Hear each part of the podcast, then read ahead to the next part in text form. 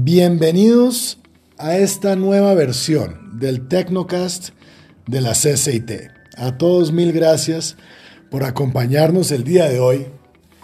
Un episodio muy interesante ya que tenemos a un gran amigo aquí de la casa como invitado especial en Tecnocast. Estamos aquí con Robin Barkin, presidente de Digitalware en Colombia, compañía que en el país está produciendo software de calidad mundial, entre tantas otras soluciones. Eh, qué gusto tenerte aquí con nosotros, Robin. Mil gracias. Gracias por aceptar esta invitación al Tecnocast. Hola Alberto, mi buen amigo, muchas gracias por la invitación. Un saludo para todos y feliz, feliz de, de poder ir retomando de a poco esta nueva normalidad que nos tiene un poco a la expectativa de qué y cómo hacer esa nueva normalidad, ¿no? Pero aquí estamos, seguimos adelante. La nueva normalidad te referirás a algo quizás relacionado con una pandemia que hay por ahí, con el COVID-19 o cuéntenos un poquito desde el punto de vista de, de Digitalware, ¿qué ha pasado? ¿Cómo han sido estos meses de confinamiento, de cuarentena, como se pueda llamar? ¿Cómo va ese negocio? Eh, año atípico, me imagino. Sí, sí, yo creo que empezamos con, con, unas expectativas muy altas y muy positivas de, lo que iba a ser el año 2020 y lamentablemente y rápidamente se desmoronó todo, ¿cierto? Cuando empezó esto en febrero y, ya vimos que, en marzo esto era algo que, que no se esperaba nadie. Entonces, como todo negocio y como toda cadena de valor afectada en esta pandemia, también nos hemos visto afectados. Marzo, abril y mayo fueron meses muy malos, realmente críticos, pero donde felizmente, fíjate Alberto, que no hemos sacado a nadie de la compañía. Hoy tengo el orgullo de decir que tengo 60 vacantes que cubrir Wow, vacantes en esta época. Sí, estoy contratando gente. Increíble. de 560 pasar a 600 empleados ya de aquí a, fin de año. Estamos eh, recuperando las ventas, estamos recuperando eh, los proyectos, reiniciamos los proyectos que se habían detenido por el tema de la pandemia, convencimos a los clientes que había que avanzar en el mundo de la tecnología aún con pandemia que era la oportunidad para hacerlo incluso, que era cuando más necesitaban tecnología. Entonces eh, la empresa ha sobrevivido, fíjate, ha sobrevivido bien, no hemos tenido que sacar a nadie de la empresa, no hemos tenido que tomar decisiones drásticas y ahí estamos, ahí vamos. Así que uno también puede encontrar oportunidades en estas circunstancias tan inciertas y este terreno desconocido que estamos viviendo todos. Sí, sí, oportunidades en, que las empresas también eh, lamentablemente tuvieron que darse cuenta a través de una pandemia de que necesitaban tecnología para competir en el mercado, para sobrevivir ante una crisis como esta, donde ya el mercado estaba dando muchas luces y muchas indicaciones de que el proveedor el, oferente tenía que cambiar porque la demanda estaba cambiando. Y, no, no, hicieron mucho caso. Ahora con esta pandemia, esta prueba de, fuego que hemos tenido todas las empresas para sobrevivir, es donde las entidades públicas, privadas y todos han dicho, bueno, o lo hacemos ahora o ya después va a ser muy tarde. Prueba de fuego, me gusta mucho ese concepto. Hablemos un poco sobre el corporativo típico colombiano versus otras partes de la región. Tú, Robin, que has sido un gran gerente y ejecutivo en tantas empresas, eh, has trabajado a lo largo y ancho de Latinoamérica. ¿Qué tan preparadas estaban las empresas o las corporaciones colombianas para de repente mandar a todo el mundo a trabajar desde las casas, por ejemplo. Tecnológicamente hablando, eh, ¿cuál, es la, ¿cuál es la óptica desde Digitalware, desde el punto de vista del empresariado colombiano? Mira, tal como te decía, primero hay que, hay que aceptarlo y reconocer que nadie estaba preparado para esto, ¿no? Nadie. O sea, era un tema que, que nadie se esperaba que fuera a ocurrir y si bien el, el tema del home office o el, el teletrabajo eran, eran unas tendencias que sobre todo los millennials estaban exigiendo, eh, las empresas no creían mucho en eso. Los millennials como nosotros, me imagino. Exacto, como ah, nosotros, ¿no es cierto? Solo para, para aclararle aquí a nuestra audiencia. Sí, exacto. Entonces, eh, no creían mucho en eso y, obviamente que a lo mejor algunos accedían a algo de un porcentaje mínimo de teletrabajo o home office, eh, pero no, no tampoco con mucha credibilidad en la productividad de lo que genera esta modalidad de trabajo. Entonces, primero, no estaban preparados. Segundo, eh, cuando tú me preguntas por el corporativo colombiano, Colombia lamentablemente está por detrás en temas de tecnología de muchos países en la región todavía. Primero, comparándose con Chile, que es el, número uno, ¿no es cierto? Es feo que yo lo diga yo, un chileno, pero, pero es así. O sea, hay, hay un, país que marca la tendencia en tecnología en, la región, en Latinoamérica, que es Chile. Después viene Brasil, eh, México, Argentina y quizás en séptimo lugar por ahí, incluso en algunas cosas después de Perú, Colombia. Eh, entonces, esa, esa, necesidad de contar con la tecnología para desarrollar tu negocio, todavía en, muchos, en muchas empresas sigue siendo considerado un costo, un gasto y no una inversión.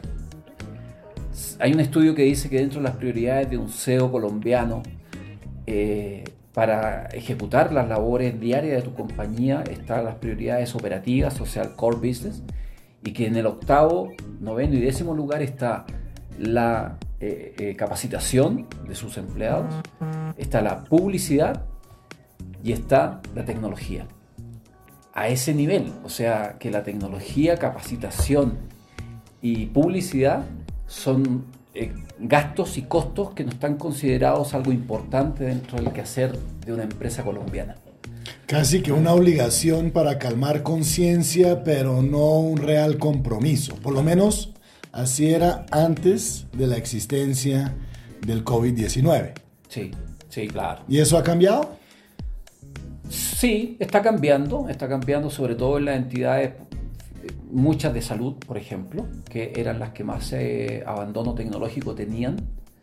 Eh, o sea, tú encontrar un software de gestión, por ejemplo, como los que vendemos nosotros en Digitalware, en una entidad de salud difícil, o sea, se batían con el Excel y ya, punto. O sea, en una reunión, por ejemplo, con un presidente de una entidad, dijo, yo tengo mi RP que es un Excel perfecto y ya, con eso yo eh, hago todo. Entonces, Cosas como esas son las que tú dices, bueno, pero entonces ¿cuándo, ¿cuándo vas a migrar? ¿Cuándo vas a realmente aplicar la transformación digital, que es un concepto más mental, social que real, ¿no? Porque la, transformación digital viene desde el año 25 hasta, hasta ahora, o sea, cualquier cosa que tú hagas por meterle tecnología a tu vida personal, social, empresarial, es transformación digital. Pero, pero esa transformación realmente, ¿cómo la aplicas ahora? Que tienes insisto, una demanda diferente, un mercado diferente, un público que compra desde su casa porque no puede salir. Y si tú no tenías un e-commerce, ¿cómo lo haces entonces? ¿Cómo haces para vender tu producto cuando te negaste siempre a tener ventas a través de el, mercado eh, online? ¿ah?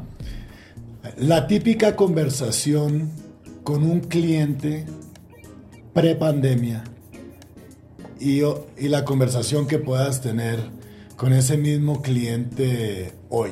¿Cómo ha cambiado? O primero que nada, ¿ha cambiado o siguen estando más o menos con esa, con esa cultura de inversión más por obligación o cargo de conciencia? ¿O cuáles son esas, esos nuevos temas que salen? ¿Se ha enriquecido la conversación con ellos? ¿Ha incrementado el interés? y cómo de pronto eso se compara entre clientes del sector público y clientes del sector privado. Bueno, el sector público se ha visto afectado por la disminución de presupuestos, donde muchos de los presupuestos que tenían han sido recortados en un 40% y eso se ha ido a la ayuda social que está prestando el Estado colombiano a toda la gente que... El presupuesto, perdona, claro, hacia la inversión para tecnología. sí, exacto. Increíble. 40% menos. De lo que nosotros conversamos con las entidades centrales, regionales y locales, más o menos todos van en ese rango de las ayudas que recibían desde el gobierno central o gobernación hacia los locales, ¿no es cierto? Un 40% menos de, inversión en tecnología. Eh, para las empresas privadas ese discurso ha mejorado desde un punto de vista quizás de decir o de reconocer que sí había una necesidad de tecnología que no nos dimos cuenta en un momento y que ahora sí nos damos cuenta desgraciadamente un poco tarde. Pero no hay ingresos. Entonces cuando tus ingresos en, una situación normal, o sea, los ingresos son normales, y ahora en una pandemia, la conversación hoy en día se inicia con un 70% de descuento. Entonces... Muy bien. Voy, a tener eso en cuenta para cuando hable aquí con, con los proveedores de la CCIT. Exacto, para todo, ¿no? Para todo eso. Tenemos que hablar ya con un 70% de descuento sobre la mesa. ¿eh? Entonces, bueno, ¿y cómo es viable un negocio como el de ustedes, partiendo de la base que ya hay un, ya de salida hay una solicitud eh, nunca antes vista como esa? Mira, es, viable porque eh, empiezas a ajustar otro tipo de gastos en la compañía que te hacen que tu vida no se vea tan golpeado por, la, por el tema de los ingresos, que pueden seguir siendo lo mismo, pero con un margen más bajo, ¿no? Entonces, eh, pero tienes que vivir con menos ingresos y menos margen, así de simple. No, como te decía, nosotros hemos hecho esfuerzos muy, muy grandes en la empresa para mantener a todo el mundo, no sacar a nadie, no despedir a nadie, al contrario, ahora, como te decía, estar contratando gente cuando todo el mundo está sacando.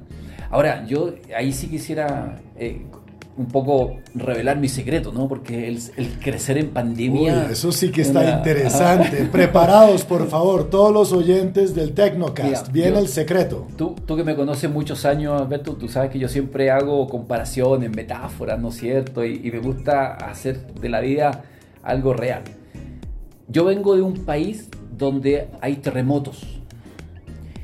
Y donde cuando hay un terremoto, a ti te agarra el pánico, la desgracia es mayor. Cuando ante una crisis, un, terremoto como los que nosotros sufrimos, tú guardas, conservas la calma, la situación siempre es mejor. Cuando empezó la pandemia, el fondo de inversiones y todos los que estábamos en la empresa dijimos, ¿qué vamos a hacer? Y me miraban a mí, ¿no es cierto?, como presidente de la compañía, bueno, tú eres el líder de esto, bueno, es otro tema, ¿no? En esta pandemia las empresas que no han tenido liderazgo son las que más pronto han quebrado y desaparecido. Yo dije, vamos a guardar la calma, vamos a aterrizar esto y vamos a ir un poco en contra de lo que el mercado a lo mejor dice. Vamos a reducir nuestros costos y gastos al máximo posible sin sacar a nadie, sin perder nuestro conocimiento, nuestra propiedad intelectual, nuestro valor. Vamos a reforzar nuestra área comercial porque hay que vender más. En estas situaciones cuando más tienes que vender o tratar de vender, de generar más pipeline, más oportunidades comerciales y de hacerle entender al mercado que tenemos producto para ayudarlos a salir de esta pandemia. No sacamos a nadie, reforzamos la fuerza comercial, salimos al mercado, hicimos mayor cobertura en Medellín, en Cali, en Barranquilla, en Bogotá y hoy mis ventas son 60% superiores a las del año pasado. Acabas de decir que las ventas del 2020 son 60% por encima del 2019. Sí, sí. Increíble. Sí, sí, porque hicimos, mientras muchas empresas tomaron la decisión de el pánico, ¿qué hacemos ante esta crisis? Rápidamente saquemos el 30% de la compañía, reducimos 30% de costos y gastos de la gente que te produce y te quedaste sin vender. Pasaron, pasó el tiempo y ese 30% de disminución no hizo nada. Solamente te mejoró la caja por unos meses y nada más. pero las empresas no se pueden administrar a, punta de disminución de costos y gastos. Entonces, mientras muchas empresas tomaron la decisión de despedir gente y reducir su planta, yo la hice crecer. La hice crecer de tal manera que nuestra cobertura en el mercado fuera más alta, fuera mejor, que los clientes entendieran el mensaje. Lo que antes vendíamos como CAPEX, ahora lo estamos vendiendo como OPEX, lo cual mejoró mucho el flujo de caja de nuestros eh, clientes, de decirle, mira, antes 200 mil, 500 mil dólares que me pagabas upfront, ahora te me los puedes pagar en 36 meses.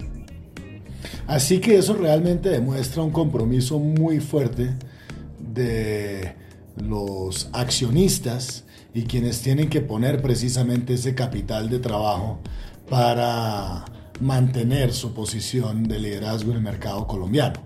Sí, total, total pero también como una contraparte, ¿no? O sea, los inversionistas de por sí, sí, son un ente, ¿no es cierto?, que coopera, que ayuda, pero no toman las decisiones que yo tomo en el día a día. Ellos se basan en lo que yo les digo que, vamos a hacer como equipo de trabajo, con mi equipo directivo y lo que nosotros vemos en el mercado y las necesidades que tienen nuestros clientes. Hemos ayudado a muchos hospitales, a muchas clínicas a, a montar tecnología sin mayores costos que ya eran clientes nuestros, empresas, a mejorar.